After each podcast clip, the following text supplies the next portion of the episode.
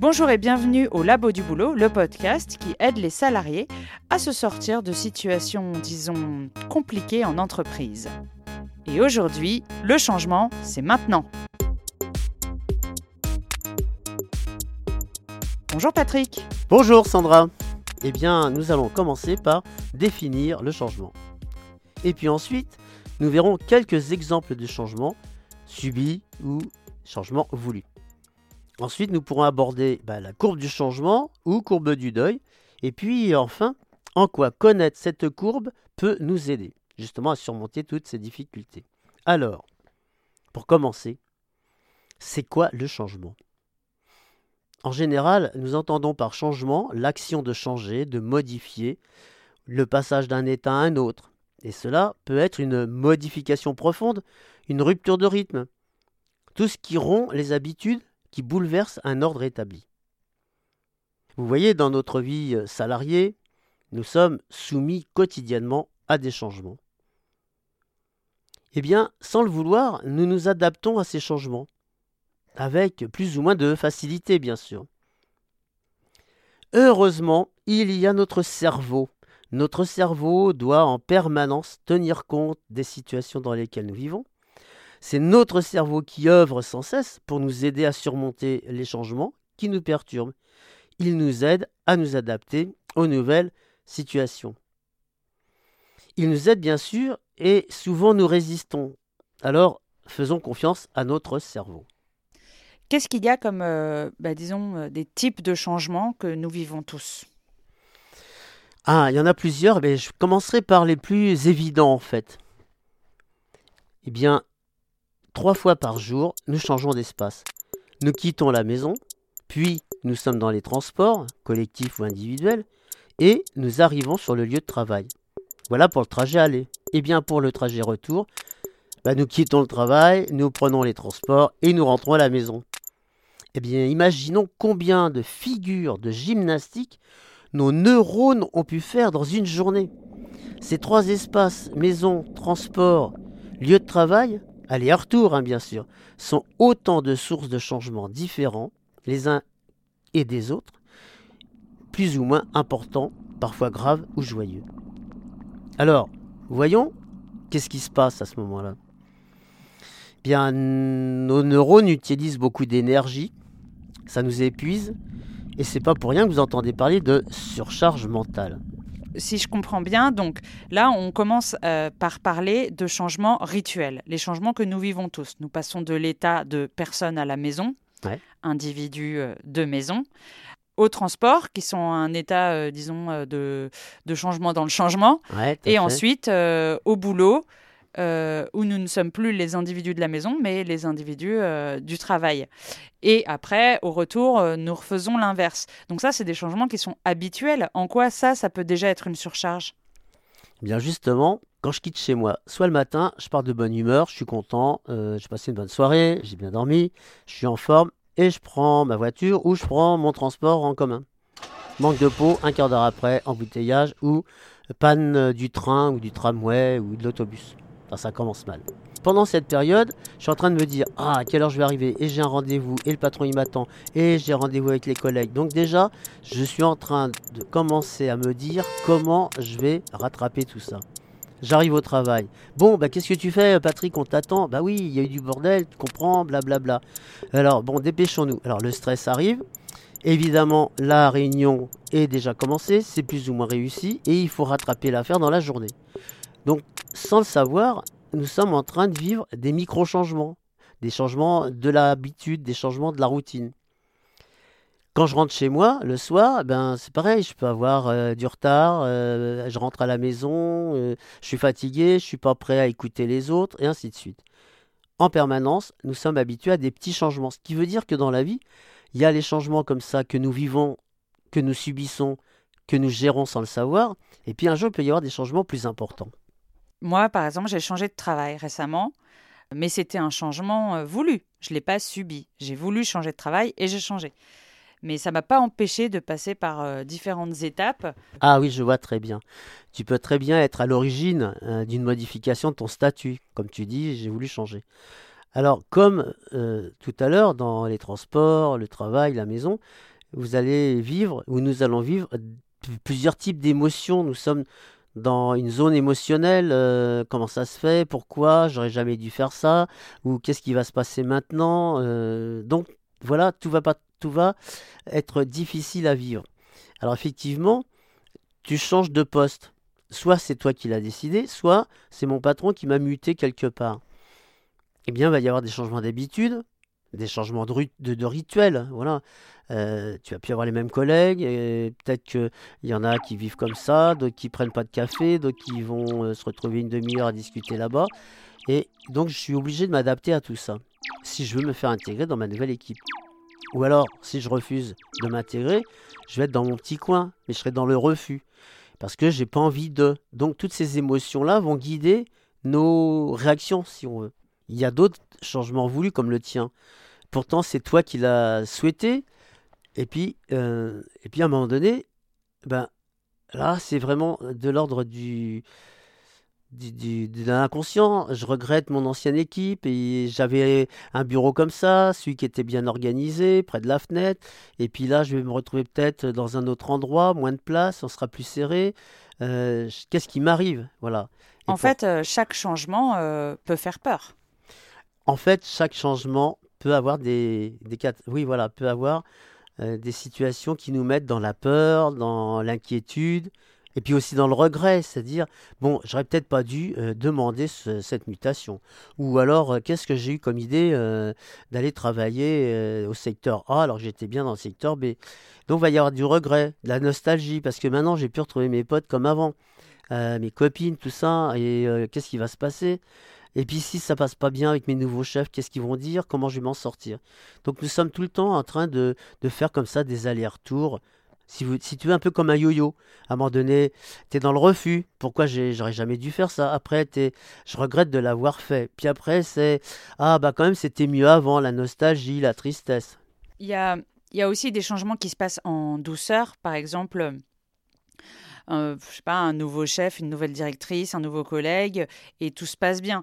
Euh, peut-être c'est parce qu'il n'y a pas finalement de rupture profonde avec euh, ce qui était avant finalement, et que parfois une nouvelle personne n'est pas forcément vécue comme un changement radical euh, dans nos états. Et il y a aussi des changements qui se font dans la douleur. Par exemple, un déménagement dans un open space, une réorganisation, le départ d'un collègue ou d'une chef qui paraissait mais indispensable euh, mhm. au travail, à l'organisation du travail. Mhm. Euh, est-ce que tu as d'autres exemples qui peuvent être euh, comme ça durs dans le changement? Bah écoute, je revenais, tu disais il y avait des changements en douceur. Alors c'est vrai que souvent les changements en douceur, c'est quand ils ont été bien préparés en amont disons par la hiérarchie, par les managers qui ont fait attention à ça et ça pour que ça se passe bien et qu'une fois tout le monde installé euh, dans les nouveaux espaces avec les nouvelles procédures, eh bien tout le monde est d'accord, tout le monde accepte en fait, ça se passe bien. Les changements dans la douleur, ce sont ceux qui sont pas vraiment prévus, qui nous tombent un peu euh, sur le coin du nez. Et euh, par exemple des changements qui peuvent être très radicaux. Et là, les traumatismes, ça dure longtemps. J'ai en tête et sans doute certains euh, le, savent ou se rappellent, c'est des histoires horribles. En 2003, 47 euh, salariés dans une entreprise de reconditionnement de parfums rentrent euh, de vacances à Noël et trouvent les portes de l'usine fermées. Le patron avait profité des vacances pour délocaliser l'usine. Le site était désormais vide, les salariés sans emploi. Ce n'est que trois ans plus tard, après un long combat, que les salariés ont pu faire reconnaître une fraude, un manquement à leurs droits, et que les responsables ont été jugés. Vous imaginez le choc. Vous rentrez de vacances, vous êtes devant la porte de l'entreprise, et vous découvrez les locaux vides, des ateliers déserts, plus un bureau, ni un dossier, seules des traces des étagères sur les murs ou des emplacements des machines sur le sol les gens sont face à un vide. Ils, sont incrédules, ils sont figés sur place, ils sont sidérés, incapables de réagir. Vous savez, ça fait cette impression que tout d'un coup, le sol s'ouvre sous vos pas, sous vos pieds, puis vous tombez comme ça dans un vide sans que ça s'arrête. Ah, mais tu sais quoi, Patrick? Je viens d'y penser à l'instant, mais j'ai une collègue. Euh, à qui il est arrivé la même chose, mais à titre individuel. C'était, euh, elle est partie en congé maternité et quand elle est revenue, euh, son poste n'existait plus. Donc elle a dû être euh, reclassée à un autre poste, mais rapidement et sans qu'elle ait le choix, sans qu'elle ait décidé de ce changement. Bah voilà un autre exemple de, de se retrouver face à un changement subi, voilà, qui n'a pas été, son, son, retour au travail n'a pas été préparé en amont. Sans doute, euh, sa responsable des ressources humaines aurait pu la contacter quelques semaines avant pour dire avec elle, voilà, il n'y a pas de place ici, il y en aurait une ici, qu'est-ce que vous en pensez? Puis petit à petit, préparer notre collègue à dire, bon, ben, puisqu'il n'y a pas de place ici, je vais aller là-bas, et puis je me fais une raison, et puis tant pis, je verrai bien comment ça se passe. N'empêche que elle est euh, encore traumatisée par euh, cette expérience, et ça fait euh, dix ans. je pense que les traumatismes liés à des changements qui n'ont pas été bien résolus, ou accompagnés, ou préparés, ou résolus, ça te marque. Euh, oui, ça peut marquer la vie entière. Hein. Euh, quand tu vois les gens devant cette porte d'usine euh, de 2003, si tu pouvais leur parler aujourd'hui, ils t'en parleraient encore avec bah, certainement des larmes dans les yeux. Et la collègue, dix ans plus tard, elle, est toujours en train de se rappeler que, à son retour de congé maternité, elle a été dans un poste qui n'était pas bien, qui n'était pas prévu, elle n'a jamais pu s'adapter. Et alors venons-en à la courbe du changement, Patrick. Qu'est-ce que c'est? Alors justement, la courbe du changement, ça c'est en fait c'est comme un dessin, c'est une courbe hein, sur laquelle euh, nous allons représenter sur le haut les différentes émotions que nous avons pu vivre, tu vois, comme euh, la peur, euh, le regret, le refus, euh, la nostalgie, c'était mieux avant. Le regret, j'aurais jamais dû demander ma mutation. Ou alors, pourquoi ils nous ont fait ça? On était bien ici. Ils nous envoient à l'autre bout du, département pour faire. Euh, ils ont délocalisé. Donc, toutes ces émotions-là vont être sur la partie supérieure de notre courbe. Et puis, souvent, les gens, pendant euh, un long moment, ils vont voyager entre la peur, le refus, le regret, la sidération, la colère. Et ça va durer des jours, euh, des fois des semaines, et puis peut-être comme euh, pour ta collègue, des années. Et toutes ces allers-retours entre les diverses émotions, ça ne peut que créer de l'angoisse et du stress. Alors justement, cette courbe du changement va enregistrer ces différents points sur la partie supérieure, et puis en dessous d'une ligne horizontale, nous allons marquer, euh, eh bien, qu'est-ce qu'il faudrait faire pour y arriver, c'est-à-dire je vais faire appel à ma raison. Euh, je vais dire, bon, maintenant, euh, je vais réfléchir, c'est comme ça, je vais m'adapter, je vais réfléchir à qu'est-ce qui m'arrive, euh, peut-être que peu à peu ce sera mieux, et puis ensuite, eh ben, je me lance dans la nouvelle aventure. Donc je vais avoir des phases où je vais passer par j'accepte le nouveau statut, je réajuste, j'admets, et puis à un moment donné, et que le temps passe, ça y est, euh, je me suis mis à mon nouveau poste, je me suis fait des nouveaux amis avec les collègues, et puis après je me dis quand même, je me suis bien fait peur pour des fois pas grand-chose. Est-ce que le fait de comprendre le changement ou la décision du changement peut aussi aider euh, dans l'acceptation? Alors oui, c'est très important. Euh, à partir du moment où je comprends comment fonctionnent ces allers-retours entre les émotions, puis euh, le fait de pouvoir raisonner tranquillement fait que quand je comprends ça, quand je connais ça, j'aurai plus de facilité, même moi tout seul, dans mon coin, à résoudre euh, bah, mes différents changements. Et plus, ouais, ouais. Oui, pardon. Moi, ce que j'entendais, c'était plutôt euh, comprendre la raison du changement. Par exemple, cette collègue qui n'a pas retrouvé son poste en retour de maternité, il devait sûrement y avoir une raison. est-ce que ça peut aider? Ou est-ce que c'est juste euh, trouver des enfin essayer de trouver des excuses et qu'en fait ça n'aide pas. Enfin je sais pas. Oui je vois ce que tu veux dire. En fait l'idée c'est pour que je passe bien euh, de l'émotion à la raison donc que je franchisse bien ma courbe du changement il est important que j'ai une explication rationnelle et juste. Quelqu'un me dise voilà les bonnes raisons. Que je dise ah d'accord je comprends. Donc j'admets que évidemment euh, j'avais un poste avant de partir il y a eu des restructurations dans le bureau, certains sont partis là, d'autres ici, et qu'en conséquence de quoi, voilà, je vous propose un nouveau poste. J'ai pensé à vous parce que vos capacités, vos compétences, ça vous permettra de vous lancer dans, ce, dans, ce nouveau, dans cette nouvelle direction. Donc je me dis, ben voilà, elle a su m'expliquer, ma RH ou mon RH a su m'expliquer pourquoi je fais ça, et donc je suis dans l'acceptation. Si j'ai pas euh, ces explications qui sont à la fois rationnelles, justes. Il faut que ce soit pas. Si c'est un mensonge, je le saurai bientôt. Je saurai que j'ai été manipulé. Alors là, euh, si j'apprends six mois plus tard que c'était un mensonge, alors là, je remonte euh, au plafond, c'est-à-dire encore plus en colère, encore plus euh, dégoûté, etc. Et je recommence à faire des allers-retours, à me faire du stress. Et la plupart des gens qui gèrent mal ou qui n'ont pas pu les gérer parce qu'ils ne savent pas, ou qu'ils étaient dans une courbe de changement, souvent font du stress et à un moment donné, tu vas retrouver des amis comme ça, soit en dépression nerveuse, ou parfois même des gens euh, qui vont aller jusqu'au burn-out, c'est-à-dire qui ont résisté, résisté, résisté, qui ont dit je vais y arriver, je vais y arriver, et qui ne veulent pas s'apercevoir qu'il y a des changements qui s'accumulent et qu'ils n'ont pas pu prendre le temps de les analyser et d'aller voir pour bah, dire bon ça je peux faire, ça je peux pas faire, euh, comment nous allons prendre les choses en main. Donc, si je comprends bien, le risque dans ces changements euh, subis ou les changements douloureux, c'est en fait euh, le repli sur soi et ne pas euh, oser ou ne pas poser les questions ou ne pas aller chercher l'explication. Enfin, oui, c'est ça. Il y a quand même un certain nombre de choses à mettre en place pour, pour aller vers l'acceptation.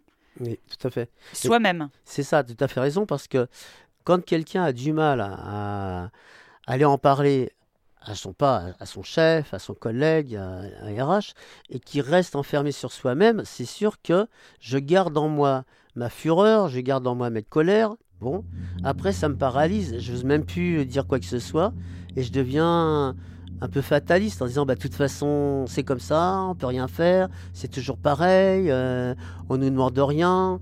Et toi Oui, le risque c'est de rester dans la colère ou dans l'amertume et de devenir euh, aigri en fait. Eh ben ça fait ça. Les gens, voilà, les gens qui n'ont pas la, disons la compétence pour soi-même de dire stop, je vais aller en parler avec ma chef ou avec le chef et dire qu'est-ce qui se passe, à cause de quoi et comment nous pourrions faire, eh bien oui, ils vont se renfermer, devenir aigris, et ça va être encore plus difficile à vivre. Et c'est peut-être pour ça que cette collègue traîne depuis dix ans euh, ce mal-être à la suite de son retour de congé maternité.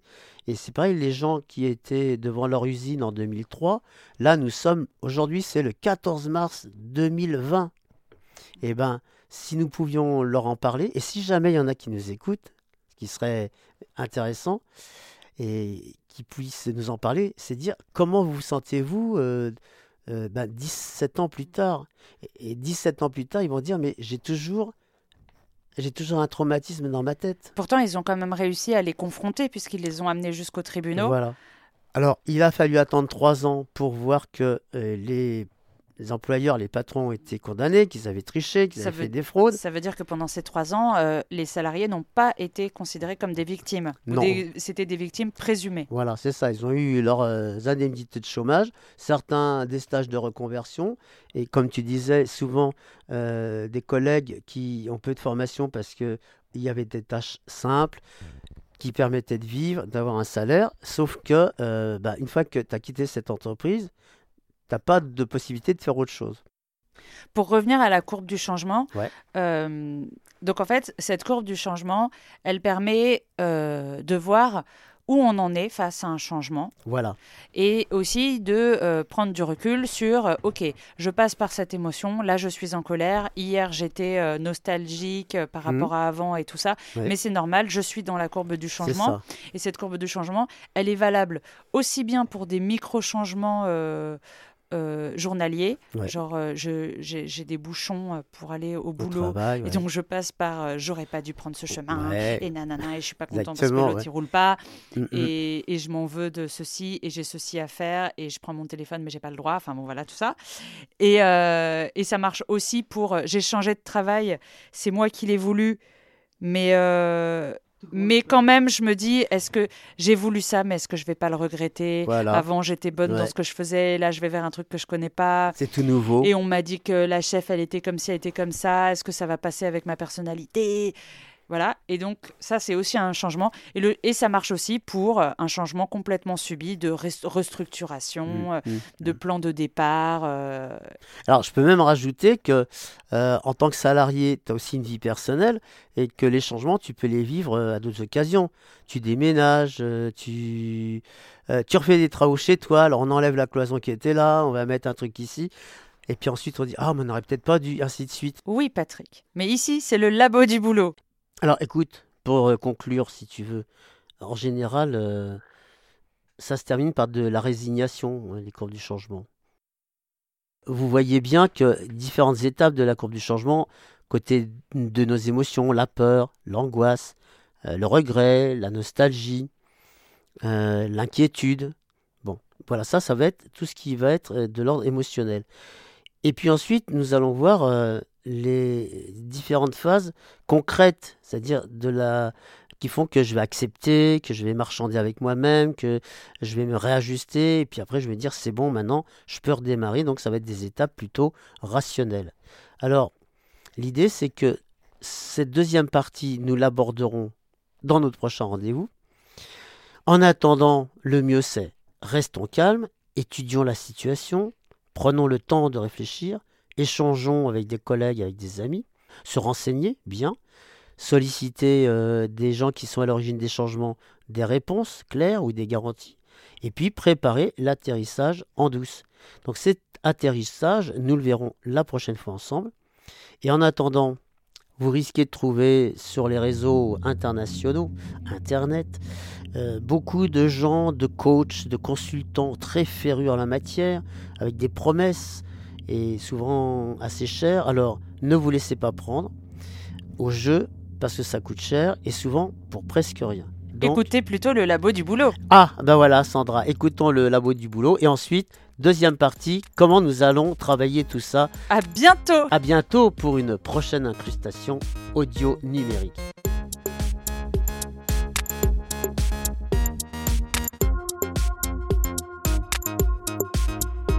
Merci Patrick Boisson et merci à toutes celles et ceux qui nous ont écoutés. Vous trouverez les liens vers les sites ressources dans la description de ce podcast. Vous pouvez nous proposer des idées de sujets en commentaire et si vous avez aimé, n'hésitez pas à nous donner une bonne note ou encore à partager ce podcast sur les réseaux sociaux. À très bientôt dans le labo du boulot.